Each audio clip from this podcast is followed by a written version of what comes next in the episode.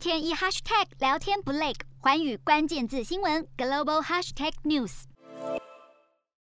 疫情下，游客大减，重创了新加坡的观光产业。不过，因为新加坡进一步开放旅游的日子可以说是指日可待，因此各大酒店现在纷纷开始大整修，其中就包括了新加坡知名的滨海湾金沙酒店。新加坡滨海湾金沙酒店拥有全球最大的天台无边际泳池，游泳的时候能够同时欣赏滨海湾美景，因此成为游客最爱朝圣的饭店之一。不过，二零一零年开业到现在，许多客房明显出现老旧的状况，再加上疫情之下，民众更注重卫生安全，因此业者也需宣布要投资十亿美元进行大翻修，预计两栋大楼内所有的客房将在今明两年完成。不过受到疫情影响，工人和材料短缺，因此室内表演场所和零售商店等等新设施将会在二零二六年才能开业。除了滨海湾金沙酒店趁着疫情期间想要大整修的，还有拥有新加坡环球影城以及海洋馆的圣淘沙名胜世界。